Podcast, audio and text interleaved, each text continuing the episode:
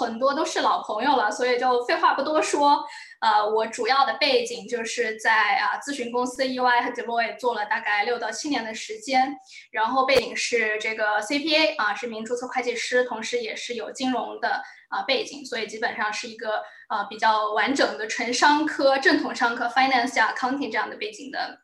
啊这个。一名一名一名 青年，然后我自己呢，啊，同时还有一个身份，就是是一名职业咨询师，所以啊，创办了这个纽约竹子这个求职平台，然后去帮助很多的同学啊，拿到了一些非常好的 offer，然后实现了留美的这个道路。那我们这两年来就是取得了非常多的成绩，所以希望就是可以更多的回馈给大家，所以就有了这个纽约竹子会客厅的这么一个初衷。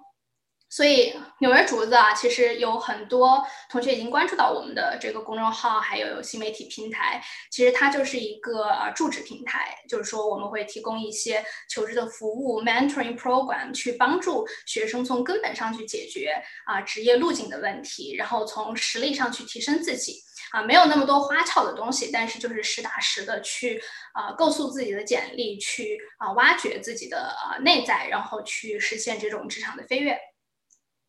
那后来呢，就有了这个纽约竹子会客厅这个节目啊，这个是一个全公益的啊一个一个栏目，而且不同于这种呃很正儿八经的求职讲座，这个栏目呢更多的是我会邀请到我一些业界的好朋友，就真的是会认识时间比较长，或者是有一些火花的朋友来给大家呢做这种非常接地气的分享。那形式呢，主要是我跟这个嘉宾会以访谈的形式。非常的走心的去啊，去挖掘他自己的成长背景，通过这种成长背景和职业道路的探索呢，希望给大家提供到一些 insight，就是实打实的，可能你在其他听不到这么真诚的呃这种发展历程，以及呃这种很干货的东西，就是非常非常走心的分享。所以没有其他更多的东西，我们就是一个。呃，这种呃公益的分享，然后我们是一期一会，大概是呃每三周或四周会举行一次啊。那以前呢，主要是在 Zoom 这个平台，后来呢就在 YouTube 上直播了，所以 YouTube 上也会有一些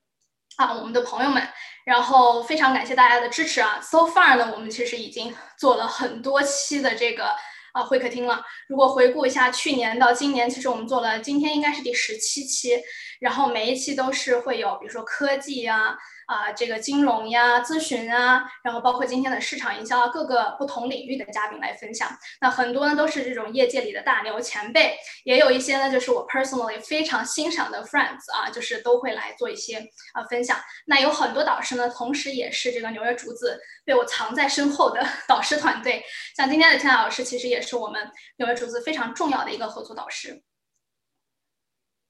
那今天啊，就是非常开心，请到我的这个惺惺相惜的一位 朋友。然后我觉得在这儿就是不得不说一下啊，就是我跟他的这个有趣的认识故事。就是其实我跟他呢是同属一个 fans club，然后待会儿可以在这个跟大家 release 多一点的 information。然后后来就结识了他，也是一个非常啊这个好的一个缘分。然后我觉得天娜老师的最大的几个特点和亮点吧，他是一个正统。统的文科生，大家看到了啊，就是之前他在这个人民大学就读新闻系，也是我自己的一个 dream school dream major，然后一路来美国之后呢，在 NYU。最后呢，是这个加入了啊一家 startup 做 marketing，所以他自己是有一个职业的探索和转型。但是作为一个文科生，非常优秀的美女学霸啊，也是成功的实现了一些转型，然后在职业上也是做得非常好。那我们今天呢，就非常的开心，能够邀请他给大家来分享一些作为一个中国人哈，在一个可能不太有中国人的一个 environment 里面，特别是 marketing，其实我觉得相对于我觉得相对于金融啊，或者是说 CS 啊这种。啊，technical 多一些的这种专业来说，其实 marketing 并不是一个就是国人或者说留学生很很吃香的那么一个专业。但是天道老师做的依然非常好，所以我们很开心能够今天请到他。那今天主要要 go over 的重点哈，我们就不一一条的过了。其实最主要的一个核心就是说，作为文科生的他怎么会去实现他的。就是职业转型 why and how 的问题，所以这个呢会贯穿我们整个呃，这个讲座的一个主题和中心吧。然后缇娜老师也是一个非常睿智的美女，所以我今天很开心请到她，就可以跟她有这样的一次深入对话，也是我觉得一个呃咱们纽约竹子听众的一个福气吧。所以谢谢那个小助手的这个分享。那现在呢，我们就有请天老师先做一个自我介绍吧。就是我说了很多你的背景了，但是我觉得还是要你自己来跟大家就是 say 个 hi，打个招呼。嗯，首先大家好，然后谢谢呃竹子的介绍，你太夸奖我了。其实就是你知道，就是很普通的一个人，但是我跟竹子确实不是什么正经朋友，我们是在一个 fans club 认识的。对，但是我要公布这个 fans club 是谁的 fans club，我害怕劝退，我很害怕劝退，就是我们是那个 Alva 萧亚轩的呃粉丝会的。就是我们已经都是几十年的老粉儿这种，然后我们就因为做一些社交平台认识，然后发现呀，我们我们竟然有同样的偶像，对，以前也是那种追星少女，然后就像刚才那个竹子说的，我是一个正统的文科生，我从呃本科开始就是呃先读新闻，然后后来是在国内。工作了一年，做的也是新闻工作，然后又来到呃纽约大学读的是 Media Culture and Communication。我不知道有没有小伙伴知道，那也是一个非常非常文科的专业。听上去感觉，我当时是觉得在纽约读新闻应该是一个很很实践很强的，结果进去发现每天就是读文献，就是上课都是十个人的 lecture 那种，然后读了两年。之后呢，就经过一些努力和一些曲折吧，因为确实没有学到任何这种实践上或者是业界可以用的东西。然后最后是从啊小公司开始，一直做到现在这个还算可以的 startup，然后也在这个 marketing 的道路上逐渐积累了一些专业的知识。然后现在呢，我是在硅谷的一家 SaaS 公司，SaaS 就是企业服务软件。呃，software as service，名字叫 Ninja RMM，啊，一个很中二的名字，因为我们的 founder 是一个 gamer，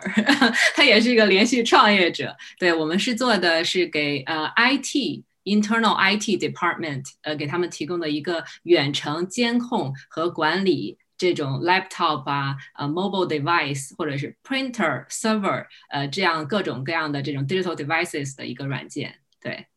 明白，明白。所以这个听老师说的这个，大家就更好奇了，就是一个 完全是纯文科生，怎么就去做了 marketing，right？所以就是应该，我觉得在在倒数回，呃。就前一点，就是说你在呃，其实本科已经是就读了一个名校人大的新闻系，靠吗？就当时就是我感觉，因为我也是很文艺的人，就当时就是说，就是北人大对吧？南复旦就是已经是这么这么好的学府，就是那个时候为什么会选择出来啊深造？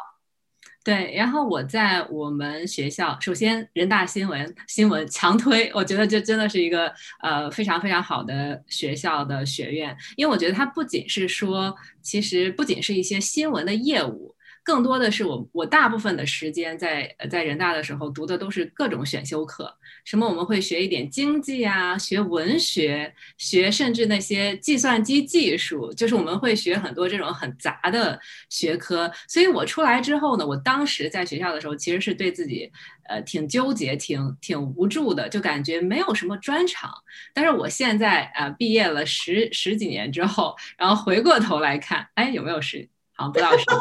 回过头来看啊，回过头来看呢，就感觉其实出来之后真的是一个杂家。然后当时就是惯性，就去继续做了新闻工作，是在一个央企的新闻中心做的新闻工作。就那个时候，你没有什么自己的选择，你会觉得这是一条正确的道路。呃，比如说当时我也有机会去到一个很大的这种科技公司做 marketing，当时就是不不知道什么是 marketing，就误打误撞拿到了那个 offer。但是后来呢，还是因为自己的这个比较保守的个性，就觉得同学们都这么做，然后我就去到了一个有所谓有户口指标的这么样的一个央企的新闻中心工作。我不觉得那一份工作不好，但是我觉得其实每一个人在长大的过程中间，就会发现自己兴趣所在或者自己的激情所在。我觉得我做那份工作，我我觉得我没有给予那份工作应有的激情，我就知道哦。这个可能不适合我，不是说他这个工作不好，而是说我没有办法投入我百分之百的热情到这个工作中间，所以那个时候我就萌生了出来读书的念头。然后呢，也是当时跟一些小伙伴交流了一下，跟出来小伙伴就感觉，好像在国外学媒体呢是一件很难的事情。嗯，但是我就想着那就试试吧，所以我是边工作边申请，我觉得那也是有一个优势的。可能有一些小伙伴，我不知道，呃，今天来的小伙伴有没有在申请学校的？我当时感觉我有了一年的，或者当时还不到一年的这个工作经验之后呢，我去申请这些新闻的专业，其实成功率挺高的。呃，包括比较好的一些大学，当然我因为托福的分数不够，那最好的哥大的新闻专业啊，就是就是门槛都够不到。但是我其他申请的学校的话，基本上是啊，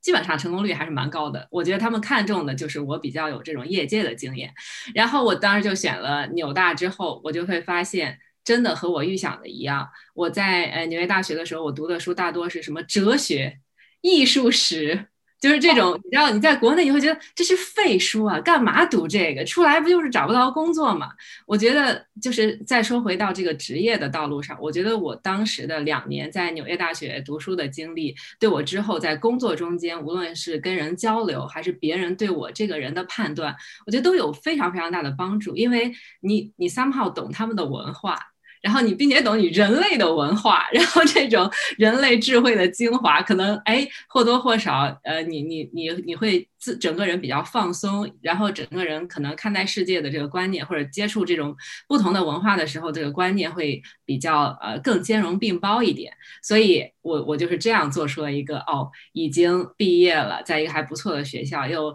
在一份不错的工作。呃呃的时候，就是毅然决然的选择了辞职。我觉得还是兴趣使然，就是找到自己的激情所在。我一想，我未来的几十年如果都要在这个公司工作的话，我感觉人生好闷啊。我觉得可能就是还是比较比较呃呃跟随自己的内心的一个选择。我觉得我突然找到了为什么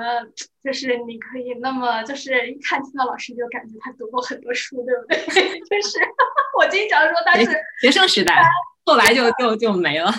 就是因为我，所以那句话我觉得是对的，就是一个人的身上藏藏着他走过的路、读过的书、爱过的人，是吧？虽然听起有点矫情，但是我觉得是是真的，就是会有那种底蕴，还有你看待世界的观念，你所做的努力的方向，都会有一些啊，我觉得很好的影响。那就是你来了之后，你读了这个就是 media and communication culture and communication，哎，这个专业之后。那你当时是怎么想的？你会不会觉得说这个专业似乎离实践就是有点远？那你怎么去找到那个 right place to start your career？就是当时你有没有想说你是回国呀，还是留美呀？如果留美的话，你怎么去找那个呃 right fit 呢？呃，这是一个非常好的问题。当时就是两个字：迷茫。如果说是六个字：迷茫，迷茫，迷茫。因为自己在读书的时候非常快乐。但是你自己也知道，你靠那个快乐的那些知识是找不到工作的，所以我做出来的第一步就是看我的这个专业，呃，那些呃校友们都去了哪里工作，然后我们学校校友有呃很很大一部分去了继续读书，你就知道这是多么学术的一个专业，然后还有对，还有一些是去了，比如说媒体，像电视台呀、呃报社啊，包括一些呃 digital media。呃，都比较多。然后我又觉得，像我的话，我感觉进去比较困难，因为需要很很强的这种 writing 的能力。然后你就英语听说读写，那就是属于让你 native speaker 中间的 native speaker 这样的。然后那我看那还有什么方向是跟我这个还是有点相关？因为你刚出校门的学生的话，他毕竟还是要要求你的专业稍微是呃呃有点相关性。我就会发现哦，还有人去做 marketing。这是我怎么找到的这个方向，就是校友中间有些人成功的找到了 marketing 的工作。那么接下来，在我毕业之前，其实我是没有什么实习的，但我觉得我做了一件比较对的事情，我选修了一门呃我们学校 marketing 专业的课，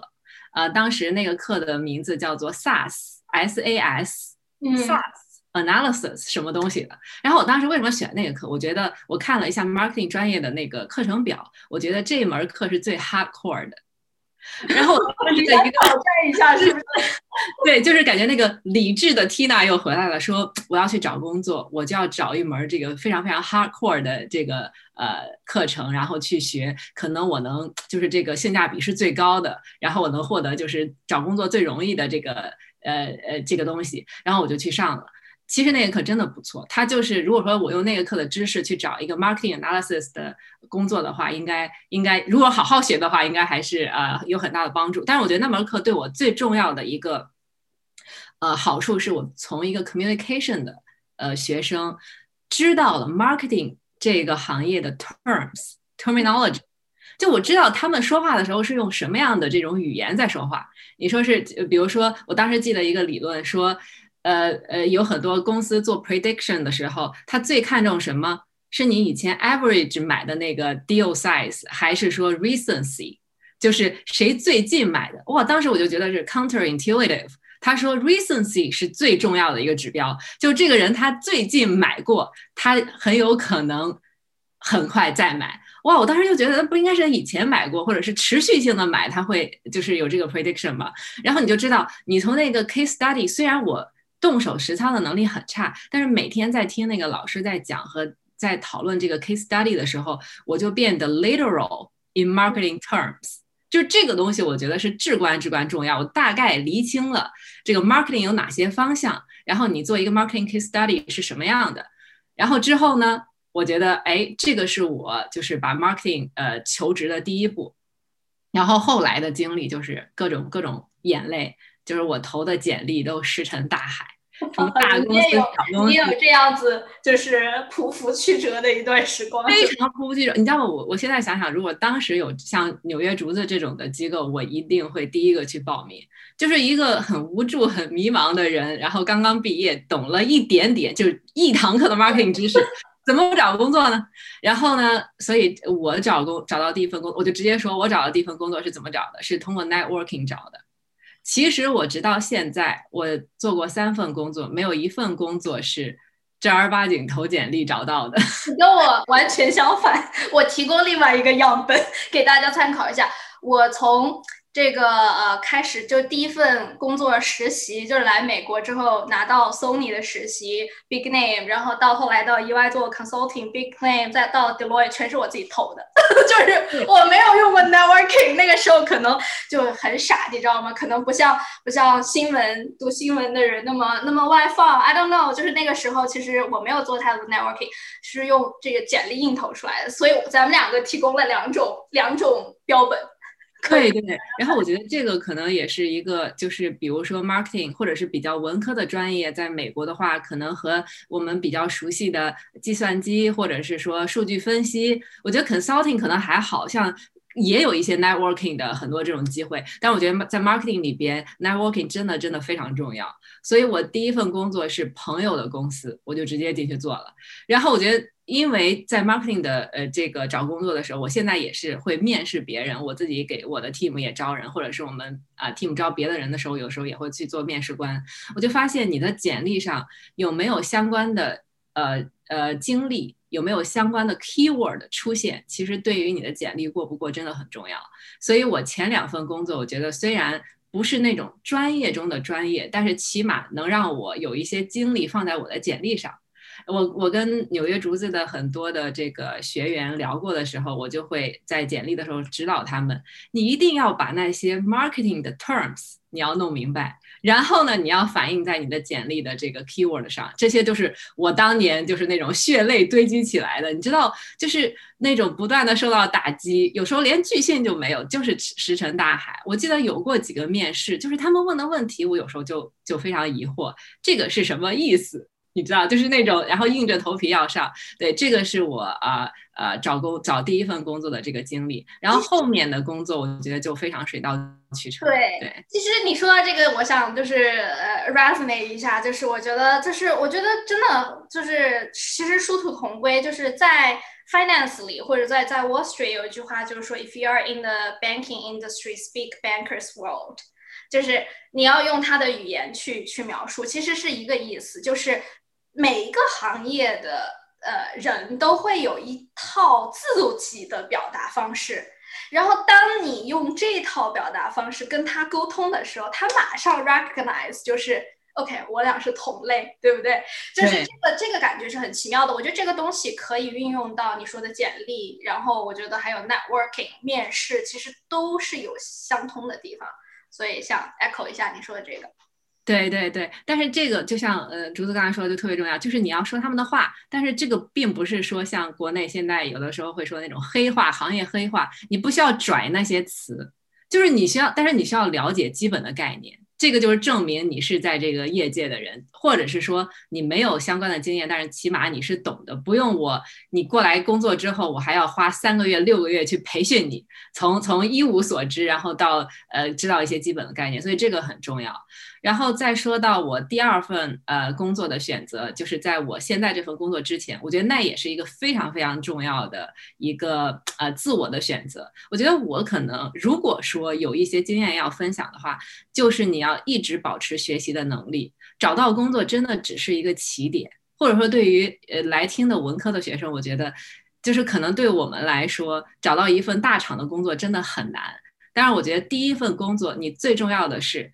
一只脚要迈进去，就是你要有一个东西写在你的简历上。那么你第二份工作要要找到的就是你想深耕的那个方向，就是就像一个人的能力就是一个 T 嘛，就是 generalist，就是你的这个有多么广。然后那 T 的那一竖呢，就是你在一个专业知识上走了有多深。我当时在哎接在那个朋友的公司里边接触了。呃，general marketing 的知识，比如说它有广告啊，然后有 branding 啊，然后还有一些，比如说呃和 vendor 做那种 sponsorship trade show，然后我就发现，其实做这个 advertising 或者说 paid search、paid social 是属于里边门槛比较高的，专业性比较强的，需要很多数据知识的。然后我就想到了，我在 NYU 的时候学过一节数据分析的课呀。这个好，你看这就就串起来，connecting the dots。然后当时我就觉得，好吧，那我就这个方向，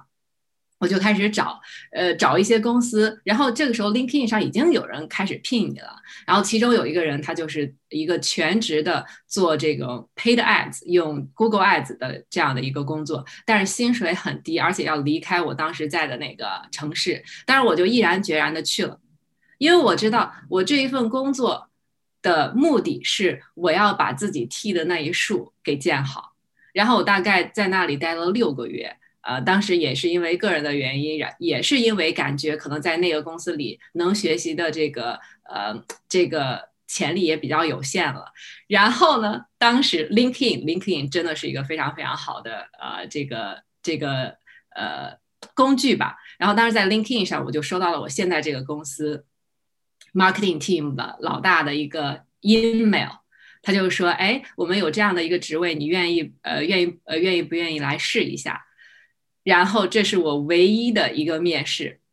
然后就是从，也是我当时面面的唯一的一个一个公司，就是感觉特别对。你就从那个呃开始面，然后后来和他们的当时他们的 marketing team 很小，然后和他们的 investor 的一个一个 consulting firm 的人也面，然后最后到终面的时候和当时的呃这个 CRO 还有这个 CEO。呃，都聊过天，我就会发现，这一个公司虽然很小，但是大家都很有朝气，而且完全是扁平的，大家说话都很有效率，但是完全不会让你感觉到很压抑，或者他们觉得哦，你你你是一个老外，一个中国人，然后只有一两年的这个 marketing 经验，完全不是，大家都对你特别特别特别尊重，并且也不会 over friendly，然后我就觉得很好。当时我 OPT 还有十九个月，然后他们是不提供。这个 H1B sponsorship，我就问我自己，对我就问我自己，你到底想要什么？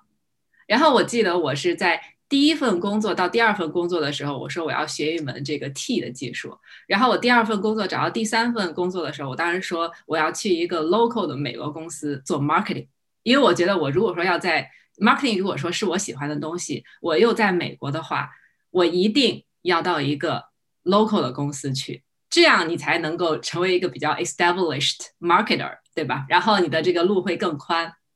所以我当时想来想去，我就觉得不提供 H1B，OK，那我还是去吧。我觉得哪怕学习的机会我就很好。然后最后是他们也同意，在知道我只有十九个月的 OPT，我也愿意呃在他们不提供 H1B 的情况下去工作。结果呃这这个长话短说，结果就是在六个月之后，我当时要抽 H1B。呃，他们就完全愿意给我抽，就是因为你在这种对你在小公司里的话，你是我是真的要去学习，真的为你做事，他们也是完全可以看到。小公司就是你做的 impact 是 visibility 很高，所以说呃，就是就是这样的一种缘分。哇，我觉得太神奇了！我觉得你又给就是大家就是打了一针强心针，因为很多人就会很 worry，说我第一份工作我一定要进个大厂，我一定要怎么样，就是对第一份工作非常的有执念，就是这个是很多同学会有的一种心态。当然，如果你能进大厂，good。就是这个是你自己的选择，你自己能做到的事情，very good。但是如果不能的话，其实大家听天道老师说的时候，就是他每一份工作的选择，他都是有目标的，他知道他要从那份工作当中得到的东西是什么。就是可能第一份是一个基础，第二份是 become specialist，第三份是要去个 local firm。然后还有，我觉得 startup 就听您这样说的话，我觉得。很好的一点就是你的 efforts 很 visible，对不对？就别人可以看到，然后他就会为你去改变他自己的政策，这个是 very possible 的东西。对对，是说实话，在这个小公司里，我真的觉得我是非常非常幸运的找到了这个公司。我觉得当时的这个判断也很准确，因为我觉得你判断一个 startup 好不好，他的人很重要。就首先他的他的这个垂直领域很重要。我当时就觉得 SaaS，我不懂什么是 SaaS，但查了一下，好像。新闻挺多的，应该还还可以。然后呢，就是跟每一个人聊天都感觉很愉快，所以我觉得这个是我呃当时就是没有没有去找别的公司就直接来的一个很重要的原因。然后呢，确实刚才那个竹子说到，呃，大厂和 startup，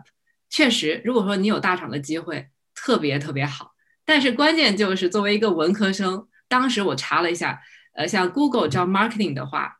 起步就是 MBA 的 graduate，就是是属于这样的。那那你怎么办呢？如果说大厂的机会很少，对于这些 startup，我觉得真的是可以一试。其实，嗯，像比较大的 startup，可能对 marketing 的人要求已经比较高了，因为它它是一个萝卜一个坑。你 startup 的这个 marketer，你需要是不仅是多面手，并且是没有人帮助你的情况下，这个 function 只有你自己，你能不能把事情搞起来？所以，但是我我觉得还可以看一些，比如说 entry level 的工作，在一些 startup 里，marketing coordinator 或者是 marketing specialist，那个时候他们可能需要你做一个比较专业的事情，但是他对你的要求不会特别高。你想像 startup 跟这种大厂去竞争人才的时候，他肯定是竞争不过大厂的。尤其是在这种 marketing 的这种呃呃这种人才方面，那这个时候他有可能说你进来，如果说是一个 entry level 的 role，他的要求是绝对比大厂要低的。但是你再往上的时候，可能就不一样了。就像呃 startup 去招这种呃 manager level 或者是说 director level 的时候，他很多时候从大厂的平移过来的人是什么意思？我需要你把我的这个公司带到 next level，next stage。我现在需要的你这个人，不仅是要有这种 startup spirit，你还要有足够的经验。你要来 build a team，你要来 lead the team to reach the 呃 reach the next goal。就是这种东西的话，它就要求比较高。所以我觉得对于大家来说，其实是一个非常好的机会。你你看现在就是湾区啊，呃 Texas 啊，呃纽约啊，有很多这种 startup 的机会。你进去，其实有的时候是赚到了。你在那里出来，你再去大厂，或者说你在那里坚持，或者在 startup 的世界里边，呃，switch jobs，其实我觉得都挺容易的。尤其在你那个赛道的话，有可能还会晋升的比较快。对，不是还有很多那种弯曲 startup 财富自由的那种故事吗？目 前还没有发生在我身上，但是希望 maybe soon，maybe soon，就是因为 startup 好像感觉就是特别在湾区的那个环境里，让人也觉得非常的 promising，有很多的这种可能性，就和这种多样性。那其实已经说到了，就是你在 startup 的成长，我就再问一个 follow up 问题，就是我知道你你是你们公司第一个 hire 的中国人。但是你恰恰就用了很短的一段时间，就可能两年多的时间，就爬升成为了是吧？就是 climb the corporate ladder very fast，就是你就成为了公司的 director，就是算是一个非常主心骨的 core member。那就是怎么做到的？就是或者说你觉得有什么 tricks，或者是有些什么重要的技能是呃你一定要掌握的，在想在 startup 里面去更快的去晋升自己。嗯，我觉得这是个很好的问题。其实我也想过，我觉得呃，首先你选对公司很重要。如果说这个公司没有在呃 grow，这个公司自己没有在发展的话，其实你的机会是非常非常少的，因为你没有新的没有新的这个呃 position，你必须要在这种已经有的 position 里面爬梯子的话是很难。所以我觉得大环境因素就是你的公司有没有在成长，这个是呃至关重要的因素。那么像作为一个外国人，作为一个英语不是很好的一个中国人，在 marketing team 里边，我觉得爬梯子可能有有一些战略上的呃经验，还有一些战术上的经验。像战略上的经验的话，听起来可能有点假大空，但是我真的真的是这么感觉。你一定要站在公司的立场考虑问题。就我只是一个小兵，小的不能再小的一个小兵。然后呢，当时拿的薪水也不是很高的时候。我真的每天都在想帮我的 CEO 解决困难。我我我我是就是一非常高，嗯，觉悟是挺高的。就是在这样这样的一个 startup，当时也有八九十个人了吧，现在快三百人。但是在八九十个人的时候，说实话，落到我身上的工作本身是非常非常小的一个一份工作，呃，就是花钱然后买广告。但是我当时就会在想，那我们公司需要什么？其实就是 sales，它需要源源不断的。呃，high quality 的这个 leads，然后去打电话让那些人买我们的软件，对吧？那我能为这个公司做什么？我能够建立一套让他 track 什么样的 lead 是 qualified，然后什么样的 lead 最后能够转化成 revenue。然后当时的那个 project 是我和 CEO 一起做的，他是一个就像刚才说，他是一个 gamer，然后也呃最早的时候也是这个 coding 出身。所以他很喜欢做这种啊，自己自己做一些呃，写一些 code 或者自己搭建一些 internal 的 tool，然后我们就做一起做了一个 marketing attribution 的呃这么样的一个呃一套工具吧，就我们 internal 的这个 tool。我觉得这个过程中间就有两个收获，第一是你通过这个过程，你非常非常可以从 high level 的角度结合自己的工作，了解你整个 business 是什么样的。我觉得在 startup 如果说呃，最大的财富就是你可以有足够的 access 去了解整个 business 是怎么运作的。我觉得这个这个东西太重要了。然后呢，可能在那个过程中间，你还能了解的比较深，因为你你要去 collect 哪些 data points，你就需要找到那个 stakeholder。然后这个 stakeholder 可能还是 level 比较高的，就比如说这个 engineer head 呀。或者是说管一些 database 的人啊，就在这个过程中间，我觉得这个是一个很大的收获。第二个收获就是和 CEO 一起工作嘛，毕竟他能够看到你的你的这个能力，然后他也跟你有一些革命情感，这对于你以后你你。在 skip level 和这个 CEO 沟通的时候，或者是他们要考虑给不给你升职的时候，不需要别人去帮你证明说，哦，Tina 很有能力，我们考虑考虑他吧。如果说你没有跟他这种 skip level 的接触，他会说 Tina 是谁？他做了什么？这个东西重要吗？但是你们就是因为有过一段呃一起工作的时间，他就不会问这些去 qualify 你的这样的问题。我觉得这个东西是一种。是一种软性的准备，可能为之后的这个爬梯子会有好处。我怎么突然心生一种羡慕，你知道吗？就觉得哎，star up 真的挺好的，就感觉在大公司就是你要晋升，可能要层层的人的 prove，然后那些人根本不知道 who you are，然后你要有一个 presenter，你要有个 supporter，一个 sponsor 去搞搞搞，就是其实真的是比较复杂。但是如果你自己有足够的这种个人能力，我觉得在 startup 里面还是非常容易就是 stand out 的，就是在这个对于 leadership 的这种呃 visible 啊。然后 access 上面我觉得挺好的，对对，然后就是战术呃就是战略层面，就是你只要是为 business 好的，你去做，我觉得你都会有这种足够的 reward，哪怕是 skip level 的这些 projects。然后在战术上呢，呃，很重要的一点就是你要是一个 specialist，你要有自己的一块 domain，然后你要是这个 domain 的 go to person。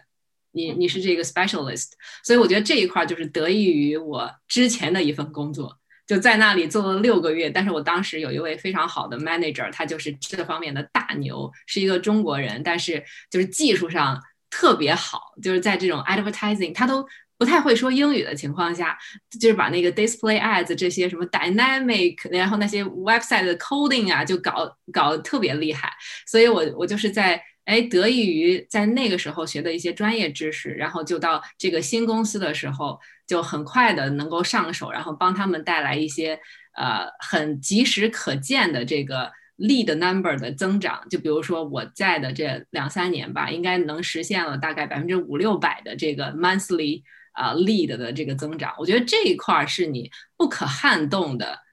你的作用就是你无论你的 CEO 多么喜欢你，无论你的这个人缘多么好，你没有拿得出手的硬的这种技术，没有拿得出手的硬的这种成绩，其实你还是很难有足够的理由 convince 别人。哦，Tina。首先，在这时间很短；其次是，你知道你的，我觉得我 presentation 的本领肯定不如这些 native speaker，起码在 marketing 领域。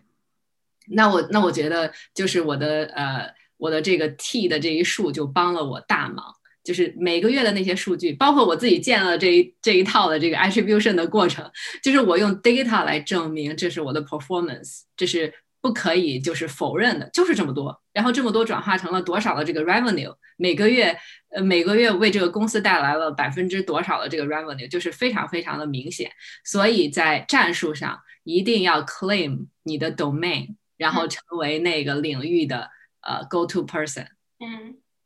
，very very insightful，特别好。然后我觉得。呃，说到这个，我就特别想到，因为你说你是在这个职场里去 develop 了你的这种 specialty，然后去去去做的。那因为你是转行了嘛，那以前就是传媒的那个经历，或者是传媒的那个学习的那段时光，不管是在国内还是国外，就是你觉得就是对你后来的这个工作产生了什么样的影响？它是不是有一定程度的内在关联性的？嗯，我我觉得这个问题很少人问我啊，因为感觉哦，好的，这个它跟你的专业不相关，你都是在这个工作中间学的，所以你就是工作上学的，然后以前都白读了。我觉得这个问题，我的感觉是其实非常非常有联系，就是嗯，很多时候我觉得在职场上，呃，怎么说呢？这个这个词可能有点大，但是你可能最后到那个位置，跟你的个人的格局很有关系。就如果说你只在乎你的一亩三分地的话。我觉得，除非你你就是靠技术取胜，不然你很难走得很高很远，因为你不懂人，你也不懂这种共通的感情。对我觉得学新闻可能就会把人变得有点，你知道，就是社会责任感很强。对，就社会责任感很强，你就会很在意别人的事情，然后很很好奇发生了什么。我觉得这个可能，尤其在 marketing 这种偏文科的。呃，组里面也好，然后在这个公司里面也好，你你能不能体现出来你对别人的一种关心、理解，或者是说你好奇，呃，别人发生了什么，无论是工作上还是生活上，我觉得这个给我带来的好处是非常非常大的。然后这是一种习惯，你知道，一一个人你很难从一个我不是关心别人的人变成一个我关心别人。然后你的这个 general knowledge 也不是一天两天可以培养起来的，所以我觉得我的呃以前读过的书可能是心理安慰啊，我觉得没有白读吧，大概大概是。真的是真的，我我真的觉得，而且我觉得就是处处皆学问，就是很多人可能就是现在因为时代太快了，就比较功利的觉得说啊这件事现在 right now 对我有没有用，没有利，我得不到什么。我有工资吗？我没有工资，或者是我我我我好像得不到什么，我不愿意去做。其实很多年后啊，就是咱们也可以说很多年后，虽然也没有很老老，你会回在回首的时候，你会发现，其实以前做的某些看似无用功的事情，恰恰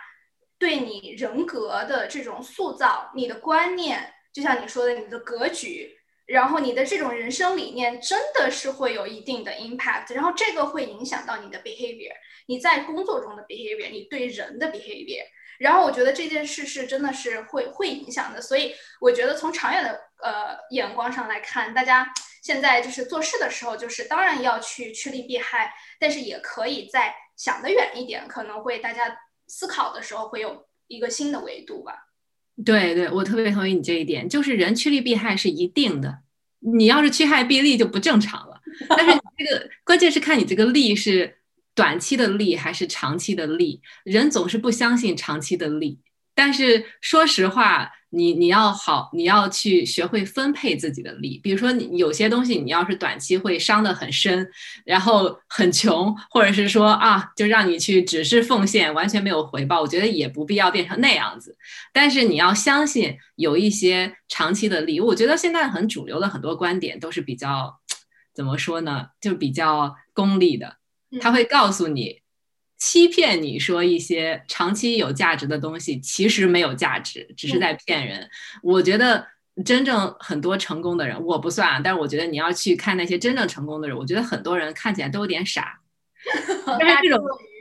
对，但是这种傻的话，其实你再想想，它就是一种，比如说别人不相信长期的价值存在，他们相信；别人不相信说哦，你要你要为一个。呃，就是呃自己的爱好，放弃很高薪的工作，但是有人就这么做，所以所以说这不是一个必要的。但是有的时候，如果你有这种冲动，或者你有一个做做一些好事，然后或者做一些废的没用的事的时候，不一定是错的，更不一定是说没利的，说不定长期给你带来的金钱上，或者说别的别的地方的收益也会很大。真的，真的啊！我觉得今天是心灵 massage，就是心灵心灵按摩一下，特别好。那我觉得下一个就是我想问听到老师的，就是关于 marketing 吧。也就是说，因为今天来听的很多是 marketing 的，其实我我看了一下我们的 list，我不知道 YouTube 上的人啊，但是就是我们的 list 上是有一些老朋友了，有些是牛耳竹子的老老竹笋也有，然后有些是已经拿到了。呃，大厂的这种知名 marketing agency 的竹笋，我也看到了。然后还有是现在可能正在面。大厂的 marketing 就是跳槽的竹笋也有，所以好像好好几个是 marketing 的这个我们的自己的学员和竹笋啊，所以我就想问一下，就说他们可能比较有经验点，但是也有一些小白就是不太知道，就是说一提到 marketing，很多小伙伴会联想到的是创意呀、广告呀，那实际上 marketing 到底做什么？然后如果说 marketing 的分支，简单来说又有又有哪些？然后每一个分支。呃，就说它的职业路径是怎么样的？这个问题很大，可能是一堂这个听 a 老师的行业知识课了。但是我是想把它浓缩一点啊，不不需要太展开。但是就是说，大概会有哪几种路径？就是如果是想从事 marketing 这个行业的话，嗯，那我觉得你这个问题真是给大家谋福利。其实我觉得，无论你是不是在 marketing 行业，只要是你在公司工作的话，你了解一下 marketing 的一些呃呃业务板块都是有好处的。尤其是你要是呃以后要爬梯子到某一个比较高的位置，其实很多时候一个公司的 go to market team 啊都是很重要的，因为它是帮你赚钱的。那么 marketing 呢就属于这个 go to market team 里边的，一般 go to market team 就包括 marketing、sales 还有 customer success，它就是把把这个 user acquire 进来，然后把东西销售给你，然后把你服务好，让你买更多。就是大概就是这样的一个一个串儿，然后这个 marketing 突然觉得我也是做 marketing 的，对啊对啊，就是你知道，就是其实 marketing 这个这个它它你要把它理解，呃，不要就是呃原来的像 branding 它只是 marketing 其中的一块儿，如果说它是 marketing 的主流，我觉得我就没有饭吃了。就是幸好它现在这个这个方向是，其实 branding 呢，呃 branding 呃你的产品也是你的 branding。你的 sales 也是你的 branding，其实 branding 已经呃，那就是另外一个范畴的概念了。那只看 marketing 作为这个 go to market team，它来 acquire 这个 user，然后做一些呃 branding 和就是协助别的部门的工作，它有哪些 function 呢？呃，就比如说，我觉得它最重要的一个 function 就是 lead generation，或者叫呃 demand generation。什么意思？就是无论你是呃 to C，你要销售更多东西，你要把人引到你的 website。你是 to B，你要去呃给 sales 提供很多的 lead，你要把它放到你们的 Salesforce 这种 CRM 里边，你通过通过各种手段，就是这一块呢都叫做 lead generation 或者 demand generation，包括呃 demand generation 里边还有很多呃时候你是包括一些 events，呃 trade show，呃 conference。呃，这种东西也是在这个呃 demand generation 里边。那还有另外一个分支，就像刚才说，哎，你要你要去呃 generate 这些 lead 或者 generate 这些 traffic，你很多时候你要现在靠 digital 呃 media，然后这然后逐渐呢，就是 digital marketing 就从这种大的 demand generation 大 lead gen 就变成了一块独立的。就是我只做这个 digital marketing，你就能 serve 很多的这个呃 demand。然后呢，digital marketing 呢，那你就包括 paid，就像 paid search、Google Ads、Bing Ads、Yahoo Ads、paid social 啊，Facebook、Instagram、Snapchat 啊、TikTok 啊、LinkedIn。啊，就是很多这种这种 channel，它还包括一些，比如说 directory，呃，directory，比如比如说要把你们的这个呃公司 spon 呃用一些 sponsorship 出现在哪些网站上，就好多你觉得这这是一个呃自发的博客，其实都是 paid 的，呃，你要你要花钱才能才能 list 上去，就是这种 paid media 是很大的一块，包括。呃，digital media 现在也包括很多什么在线的 webinar 啊，呃，podcast 有的时候也也归为这一块儿。那还有一块呢是 non-paid，在这个 digital marketing 下面就是 SEO，对吧？就是你怎么样去 search 你的东西，然后这一块就跟你们网站的这个 content 很有关系。然后在疫情期间，其实很多公司很多职位都在缩减。但是这个 SEO 的这个职位其实是在增加的，因为大家都跑到网上去搜索东西，你线下没活动了，你 budget 有都花不出去，然后呢怎么办？大家拼什么？拼 marketing，所拼拼这个 content，拼这个呃 SEO，然后你会发现在过去的一年之内，很多公司的网站大范围的都变好看了。因为这个东西，他们开始有钱开始去做了，以前觉得无所谓。对，这都是 digital marketing 下面。然后刚才也牵扯到了一点这个 content marketing，就是比如说有些 SEO 的 content，他们是专门的 team，有些也归 content team。content team 除了这种 SEO 的这种 blog 之外，你你们的一些 gated content，就像我们做很多的 report。然后呢，像比如说那种啊 to C 的，你们要做很多的这种，比如说好看的 banner。对吧？然后写一些文章，做一些故事，storytelling，然后或者是你有 You YouTube video，这都是属于这种 content marketing 里边的。然后呢，还有比如说 To C，它有 influencer marketing 啊，或者是别的。然后 To B 有一个特别特别重要的一个 function，新兴的，工资特别高，门槛很高，以后的发展前途特别好。这个这个岗位就叫 PMM 啊，Product Marketing Manager。啊，这个职位呢，它是因为现在产品为王，product sells itself。那么你有好的产品，你不能让 engineer 去做 marketing 吧？他们能在 engineer 呃中间说的特别好，但是普通人理解不了。那那这样的一个 product marketing 的 role。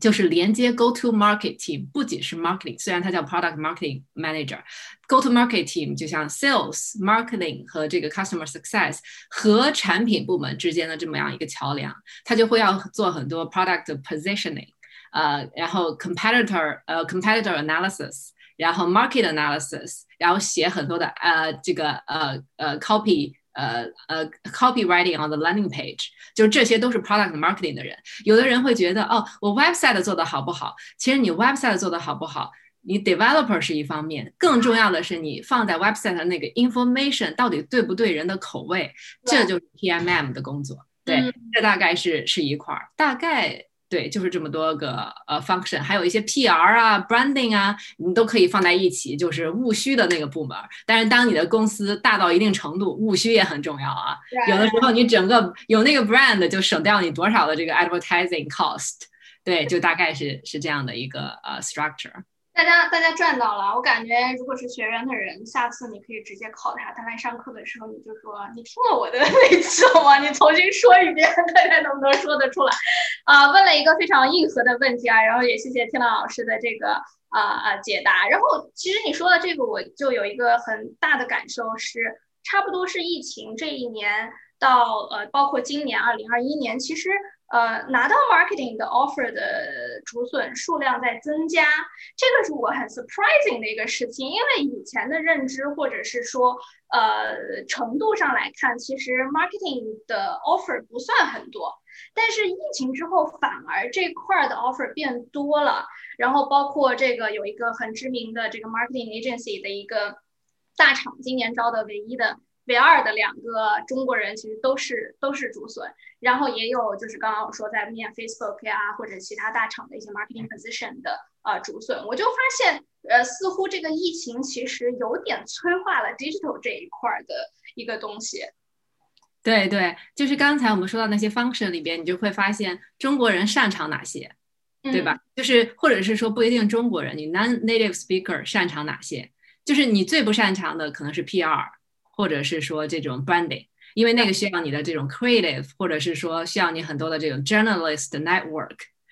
这个就是我们可能不擅长的。那我们擅长什么？我们擅长 data driven 啊 methodology。那么 digital marketing 就是这一块儿。会特别多，然后疫情催化了这一块的工作，那我们又擅长这一块，所以我觉得，哎，看到很多中国学生拿到更多的 offer，就是也是比较自然的一件事情。然后另外的，我觉得可能跟这个留学生的呃专业的选择也有点关系。我觉得以前可能大家留学生理工科的比较多，但是现在呢，我觉得可能九零后、零零后的小朋友们就是呃更比我们更更能够说追求自己的。呃，喜欢的东西，那我觉得可能越来越多的人，像我那个时候感觉是属于比较异类，但是我觉得现在很多同学不仅学 marketing，学 art。对吧？也有很多那种，你像我们的这个很著名的这些导演们，对吧？也有很多华人的面孔。我觉得这这个也是另外一个方面，就是学的人越来越多了。然后再一个就是像像有纽约竹子这样的专业的机构，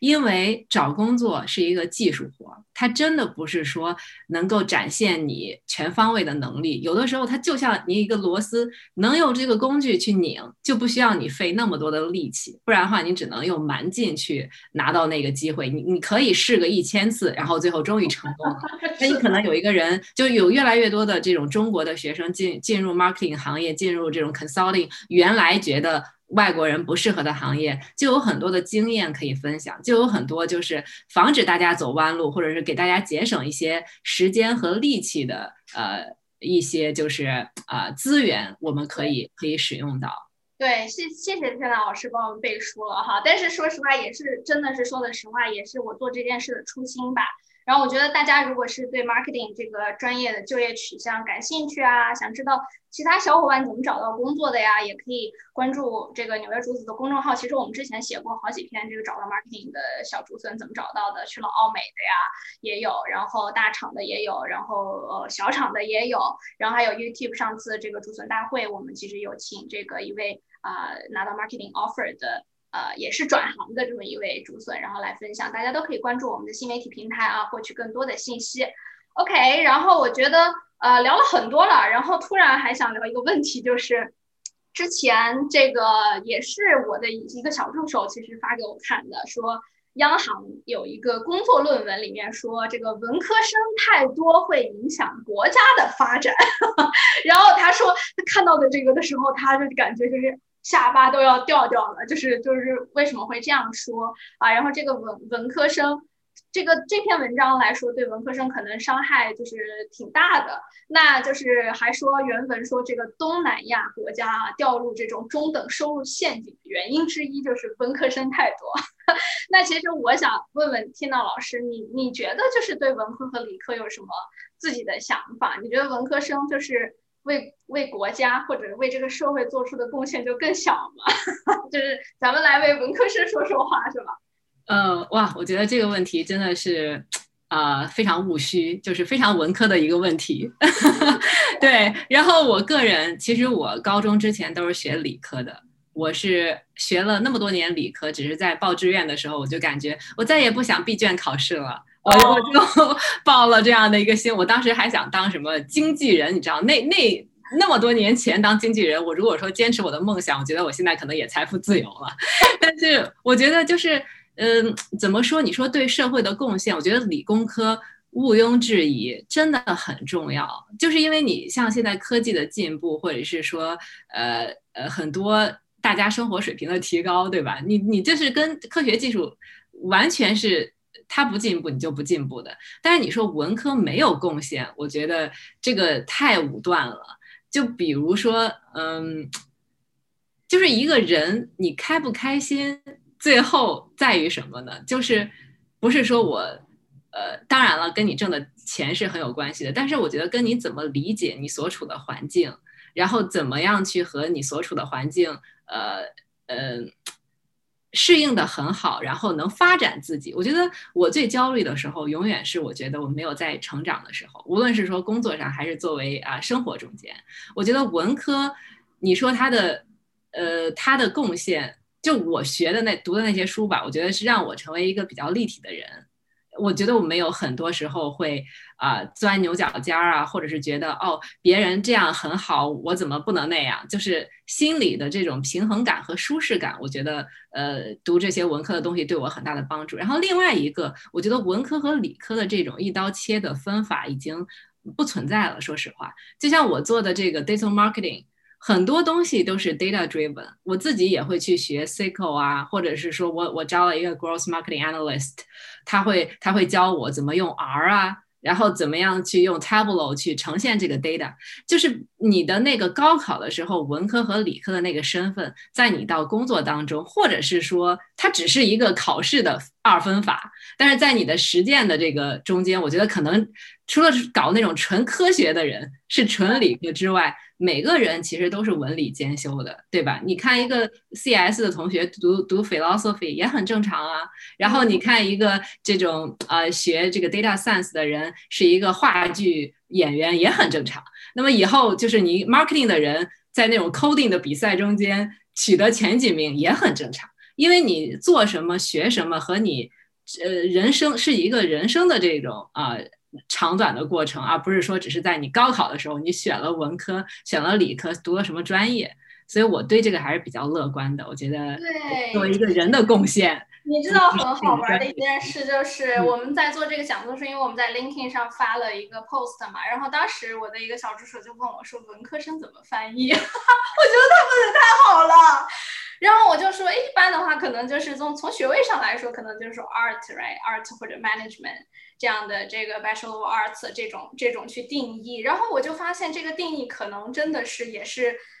很咱们国情的那种定义，对吧？就是在其实在美国社会，其实也就是说会有这种感觉的分化，可是也。不是那么的重要。那现在你说我，我之前其实我是文科生，我跟你刚好有点就是倒过来，我是完全是一路文科生，然后后来这个大学去学了金融，金融算是在文科选择里面是一个非常理科的，因为要学高等数学、学学线性代数等等的东西，是算是一个比较理科的东西。然后又学了会计，但是其实我现在做 consulting，其实也也不是那么理理科啊，就是不是那么理科。所以就像你说的，我觉得是一个文理兼修，然后把所有的不管文科理科的这种知识呃贯穿起来，更多的是一一个你自己的学习能力的问题。我觉得非非常好。然后谢谢天朗老师对这个问题的回答。嗯。然后我觉得到现在，其实我要问的其实都问完了。其实后面的有之前我们说过的几个问题，在探讨这个 startup 和这个呃大厂也已经提到了。那如果是最后我想问听到老师，就是如果你要给现在正在求职的或者想进入 marketing 这个行业的这个小伙伴们啊，就是一些求职上的建议，你会你会就是给他们一些什么 tips？嗯，我觉得第一个建议是去了解 marketing 都是做什么的。呃，虽然我刚才简单的介绍了一段，但是我觉得你可以去搜一搜，很多 Google 其实还是很聪明的，它的 top ranking 的 article 你都可以看一下。比如说 What is marketing？What does marketer do？就是你都会找到很多的呃这种东西。我觉得首先你要了解 marketing 是做什么的，其次看一看你是不是真的喜欢。我觉得 marketing 相对于别的专业的话，可能你起步的工资是比较低的，所以说你愿不愿意？呃，就是你是不是真的喜欢？我觉得很大程度上决定决定了你能不能在这里做得好，然后做得更高。然后第三个就是，嗯，还是学一学相关的呃 data 相关的东西，因为现在的大的趋势，marketing 其实我觉得它就比较属于 growth 下面的。那那你要 growth 的话，都是 data driven 的，你一定要有一个呃比较好的呃 data 方面的这种 concept。然后你才能够去。现在很多时候，包括 marketing 面试的时候，他都会会提到一些术语，这些术语都是 data 相关的。我觉得，呃，这一方面的话，可以要去多准备一些，可能对于面试和求职帮助会比较大。嗯，突然想到了，好像我们有一个竹笋，就是其实是 BA 专业的，然后就去了广告公司，他在转 marketing 的 track 的时候，其实用到了很多 data 方向的一些一些东西。啊，那很很好，然后我觉得特别感谢 Tina 老师今天的分享。然后我们最后一点时间啊，再耽误 Tina 老师几分钟，就是啊，chat 里面有几个问题，可能想问你的，我看到了两个问题，咱们就只回答这两个问题吧。就第一个就是他，可能我们一直在说文科生，所以有个同学就问 理科生，理科生怎么进入 marketing？对，理科生怎么进入 marketing？就说一下我招人的经历。我完全不看你是理科生还是文科生，我觉得我我比较喜欢看的是，首先你有没有呃这种相关的经历，然后其次是你对 marketing 有没有兴趣。你最好的进入 marketing 的呃 team 的手段就是去做 marketing analyst，因为他对于 coding 的要求比做 data scientists 啊要呃低很多。但是他需要的是你要有一些背景知识，所以说我觉得理科生如果要去做 marketing 的话，就从这里入手就非常非常的容易，甚至说是有的时候比文科生更容易一点啊，因为还是会出几道 SQL 的题让你答一答。对，对我我我分享一个例子吧，就是也是嗯没有参加竹笋大会，但是这个竹笋也是拿到了一个非常好的 offer 啊，他其实是学 analytics 的，就是。就是就是 applied analytics，但是他最后拿到的 offer 是这个 HBO，就是《权力游戏》的那个呃出品方的呃这个 marketing science 的底下的一个 analyst 职位，所以我相信这个也也已经回答了你的问题啊。如果呃以后有机会的话，可以让这个竹笋来给我们做一下分享啊。OK，然后第二个问题就是说。呃，我看一下，就是说，哦，Tina 老师已经就是已经是 director 了，对吧？那之后有什么职业规划？就是 marketing 做到极致会做到什么样的 position？嗯，首先，呃，我离极致还远得很，但是我可以 给大家看一下这个 big picture 是什么样的。对，就是因为呃，marketing 就像我刚才说，我看 marketing，我永远是呃从 growth 的角度去看 marketing 的。那么我现在就说我现在在做的一件事情吧，呃，我觉得我一方面是在做这个 user acquisition，然后另外一方面我就会在想，你一个你一个 business 要 grow。对吧？你你就是 revenue 是你的目标，你有哪些 growth lever？你的 acquisition 当然是最重要的，是最明显的。那么你的产品的 trial process、onboarding process，然后你的 customer success team 他们的 upsell 有哪些机会？你你从 data 里边有哪些 insights？你的 sales process 能怎么改进？然后你的 sales team 有没有放在对的位置上？所以，当我用这种 growth 的角度去看的时候，我不觉得哦，我 marketing track 最高是 CMO，然后我要往那里走。我更多的是，哎，我能提供了这个价值之后，我在 growth 的这个 track 上，我还能提供哪些价值给这个公司？那说不定我做着做着我就去转到 product 了，或者是我还在 growth 的这个呃这个领域里边，我可以有更大的 scope，然后或者是。我就转到 strategy 都是有可能的，就是你并没有说你的 marketing 是起点，你就要在 marketing 这一条道路上走到 CMO 那个呃终点。我觉得还是要有一个呃比较开放的心态，呃，用增长的眼光去看你做的事情，放在这个对 business 的 value 上，而不是只看你做的这个本身的事情属于哪个范畴，然后框定你的你的这个成长的空间。太棒了，然后我我觉得我我很有同感，就是你说可以转到不同的类型的岗位，其实现在 consulting firm 里也有很多越来越多 marketing related 的这种 role。以前可能大家看想到 consulting 就是 strategy，right，management consulting，finance，但现在有一些 marketing 的东西了，为什么呢？就一是客户有这个需求，当然它就应运而生了；第二就是确实有一些做这一类这块 consulting 的人。最后就去做 strategy 了，但是你说他到底是 marketing 还是 consulting 的人呢？我觉得 both 吧，就是应该是这样的一个 crossover。所以其实现在越来越多的 function 也有也有一些 crossover 的东西，我觉得讲的非常非常好。那太感谢这个天道老师今天赏脸咱们的竹子会客厅啊，也是大家的这个福气，听到了这么一场干货满满。然后我觉得很多东西是值得深思的，所以我特别鼓励大家。有时间的话，可以在 YouTube 上再重温一下，因为很多我觉得就是你知道，就是撞击到我心灵了，我就觉得我都会想回去再听一下。对于事物的看法，特别是长远眼光啊，startup 跟这个这种大厂的一些区别，然后你怎么去看待这个人生更长的这种发展维维度，怎么用发展的眼光看问题，我觉得这些东西就是这些，你看，就是我觉得只有文科生才说得出来，对吧？都在给文科生证明一下。真的是文理兼修。那非常感谢天南老师，然后。呃，我们很开心你今天来做客。然后这个，如果之后有大家有各方面的 marketing 的求职问题啊，啊求职困惑呀，都可以联系纽约竹子，也可以就是通过纽约竹子联系到田娜老师，好吗？啊，那非常感谢。然后最后呢，就是请小助手再就是预告一下咱们的这个下期。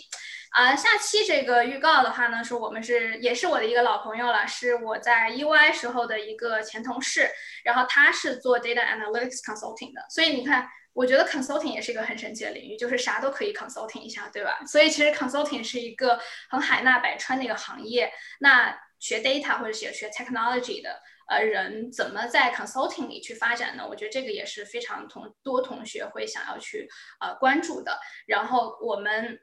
最近也是，呃，牛耳竹子有一个 offer 是 BCG 的，也是 data analytics consulting 的一个 offer，所以我觉得这个 track 也会给很多学 data 或者是 tech technology driven 的这种同学一些启迪。那我们就下次六月啊再见了。然后就今天谢谢听到老师，听到老师要不要最后跟大家 goodbye 一下？